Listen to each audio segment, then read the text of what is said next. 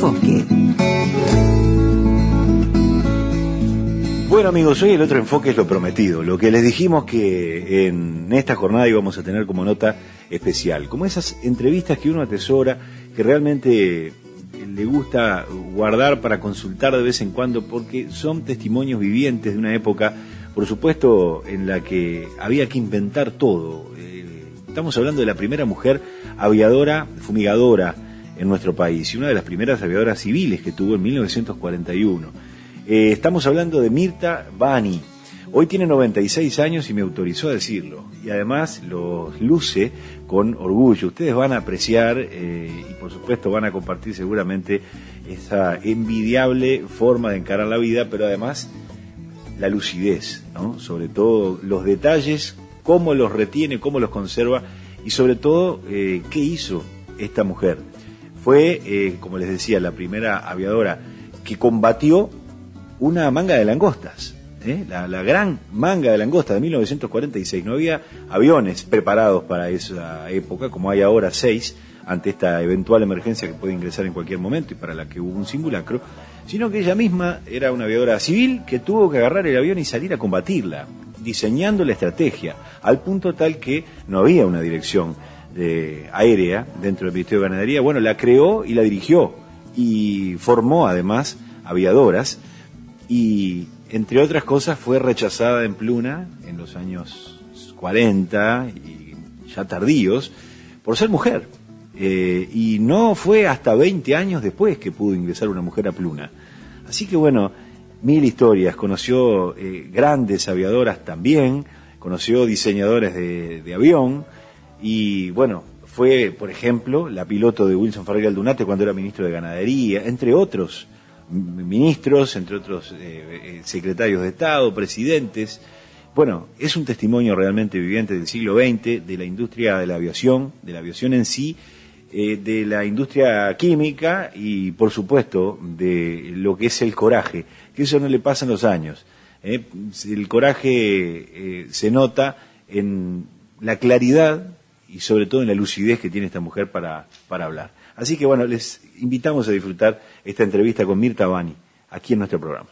Buenos días, un gusto de saludarlo también. ¿En qué le puedo ser útil? Voy a pecar de ser poco caballero, usted me disculpa, pero como sé que es un motivo de celebración, cuando yo la llamé por primera vez me dijo, aquí estoy con mis 96 y se rió.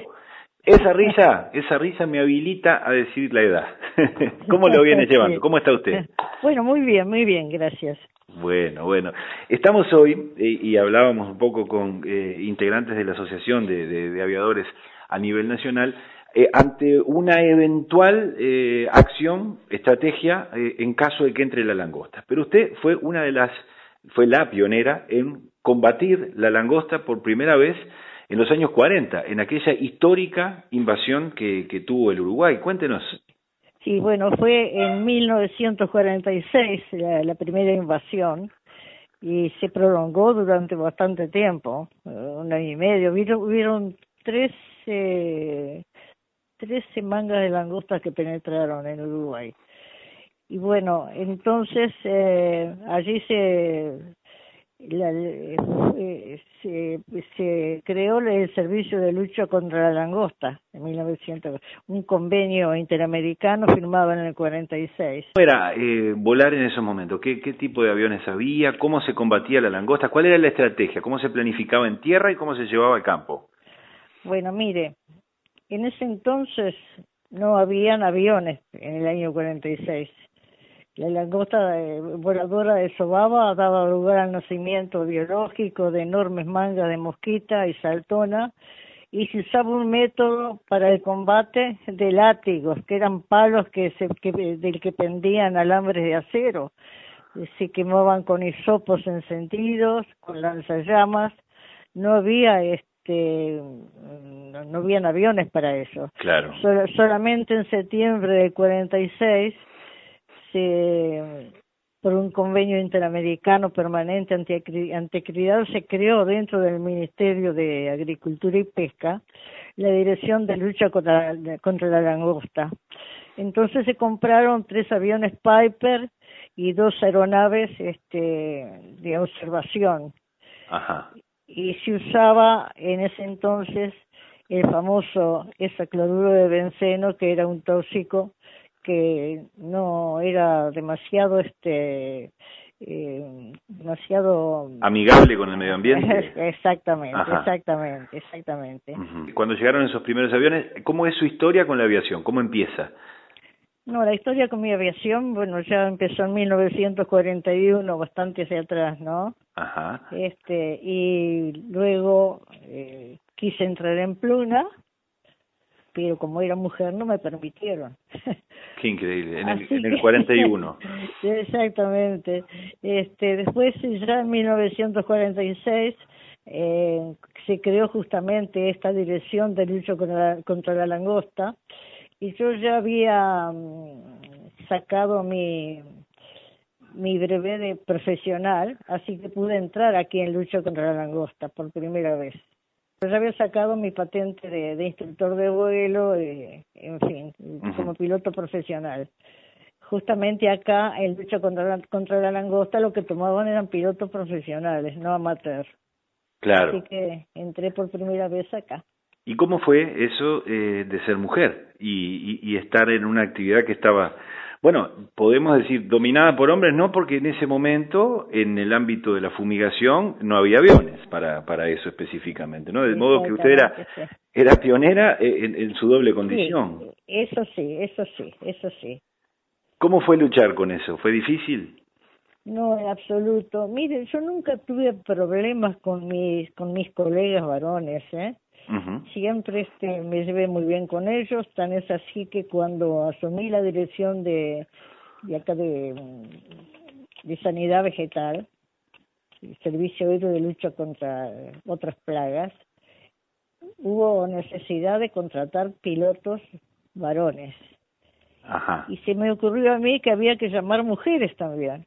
Claro. Así que abrí este la posibilidad de que entraran y entraron dos mujeres que fueron muy buenas pilotos fumigadoras las dos.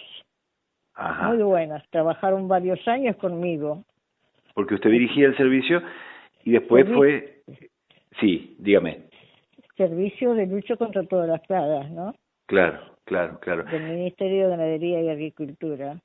Y durante aquella plaga, la del 46, eh, y las posteriores, digamos, ¿no? ¿Qué, ¿Qué dejó como experiencia a usted, al país y a quienes después la sucederían en la, en la actividad. Una cosa muy interesante, se hicieron muchos ensayos, se lograron muchos éxitos en muchísimos aspectos.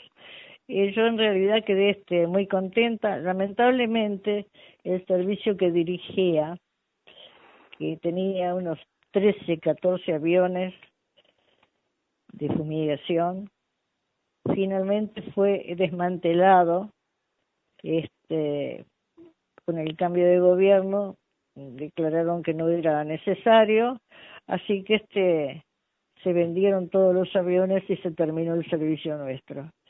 Yo este me quise jubilar, me fui después de, después de muchos años del ministerio, decidí renunciar, ya no me quedé más ahí. Claro, claro, pero después fue subsecretaria del Ministerio de Ganadería. Sí, sí, bueno, ahí fue donde renuncié. Claro, cuando se mete, se mezcla la, de repente la, las decisiones de, otro carácter, ¿no? ¿no? La, la, gestión, lo político.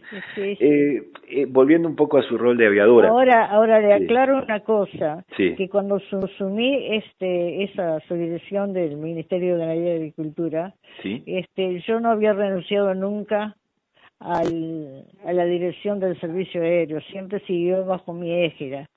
Este, así cuando renuncié, renuncié a las dos cosas. Claro, claro. ¿Cómo, eh, ¿Cómo fue bajarse de un avión? Eh, ¿Cuándo fue la última vez que se subió un avión? Como piloto, quiero decir, ¿no?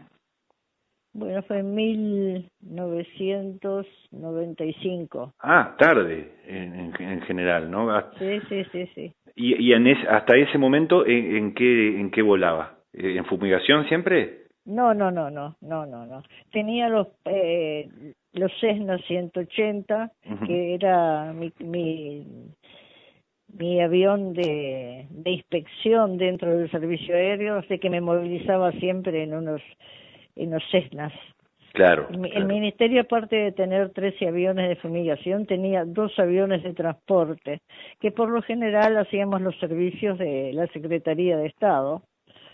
Es así que siempre me, me tocaron algunos pasajeros muy importantes, los ministros, entre ellos Ferreira Aldunate era mi era mi este mi pasajero bastante frecuente. Claro, porque era fue fue ministro. Eh, de ganadería y de ganadería. Sí, sí, sí, sí. Claro.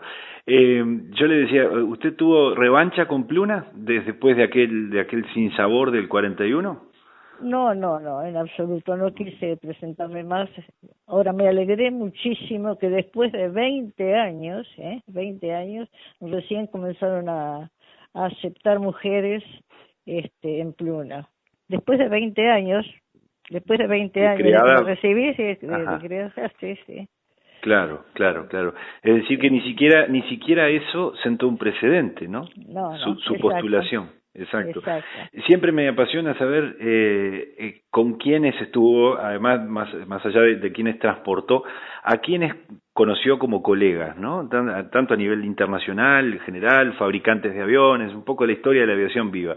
Este, ¿A quién tuvo oportunidad?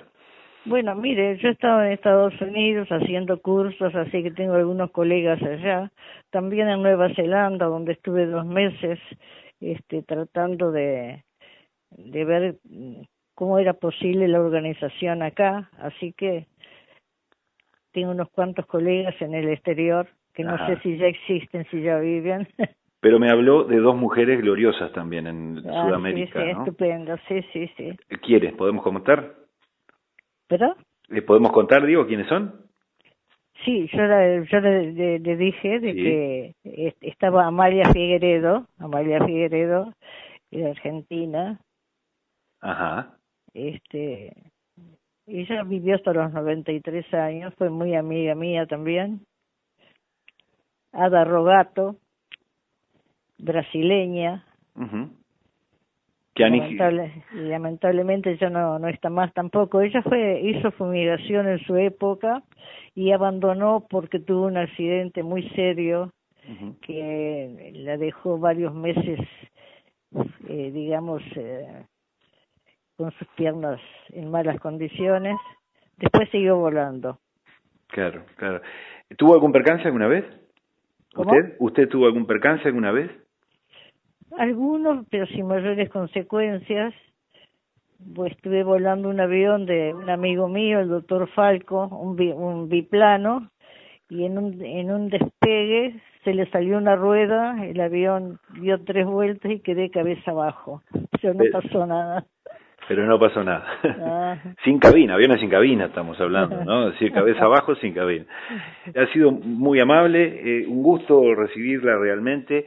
Eh, le deseamos que esté bien, cuídese con estos fríos, sabemos que andaba un poco resfriada y ha sido un gusto que nos cuente esta, eh, esta gran historia de la, de la aviación. Ha sido un placer para mí, ¿eh? Buenas tardes. Y agradecer también su, su, su valor de, de haber sido eh, tan pertinaz ¿no? En, lo que es la, la, acción de volar y a pesar de, de, de, todas las adversidades que puede haber. No, una, una profesión como cualquier otra.